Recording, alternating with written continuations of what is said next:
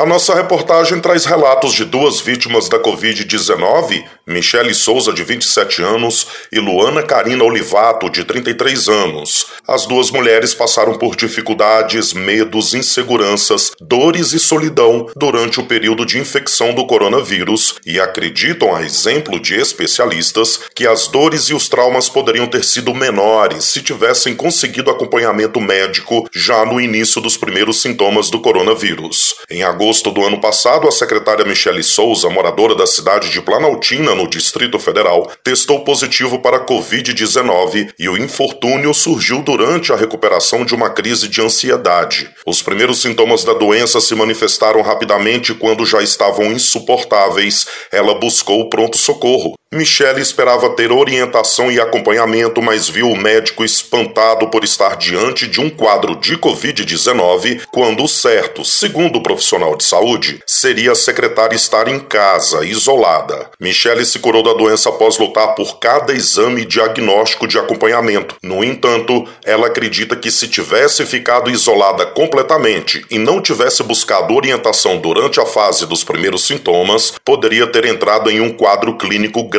da Covid-19. Eu acho que muita gente morreu por isso. Espera. Ah, já tá com Covid? Calma aí. Afasta. E por eu estar com Covid, eu deveria ser preferencial, para eu não contaminar mais ninguém. Se eu estava ali é porque era emergência. A psicóloga Luana Carina Olivato, moradora de Sobradinho, cidade administrativa do Distrito Federal, também foi vítima da Covid-19. Em uma viagem de férias no interior da Bahia, a psicóloga relata que sentiu os primeiros sintomas da doença. Longe de hospitais, ela teve orientações médicas pela internet, mas não foi suficiente porque a falta de exames e acompanhamento próximo de um profissional causaram medo e pânico. Com muito medo, me senti desamparada. Eu tinha muito medo de passar mal. A cidade onde eu estava já tinha tido um boom assim de superlotação em hospitais.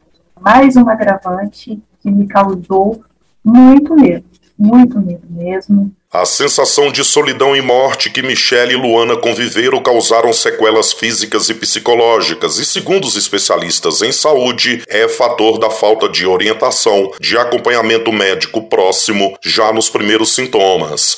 O especialista em emergências clínicas e no tratamento da Covid-19 na fase grave da Rede Dor, Fabrício da Silva, lembra que a recomendação atual é procurar um posto de saúde imediatamente após sentir os primeiros sintomas da Covid-19 Covid-19. Para ele, é na fase inicial da doença que a equipe médica consegue perceber possíveis complicações futuras do coronavírus e, assim, agir na tentativa de amenizar os males antes da evolução grave da Covid-19. 19. A recomendação inicial era, uma vez com sintomas gripais, fique em casa e procure o hospital caso tivesse queda de saturação ou piora de falta de ar. Esse conceito é, caiu por terra, hoje a recomendação é cada vez mais temos um acompanhamento de perto. Hoje, mais de 17 milhões de pessoas foram curadas da Covid-19 no país. No entanto, de acordo com pesquisa da Faculdade de Medicina da UFMG, ansiedade e depressão, dores, fraquezas e fadigas são sequelas deixadas por meses em algumas pessoas que tiveram a doença. Reportagem Cristiano Gorgomilos.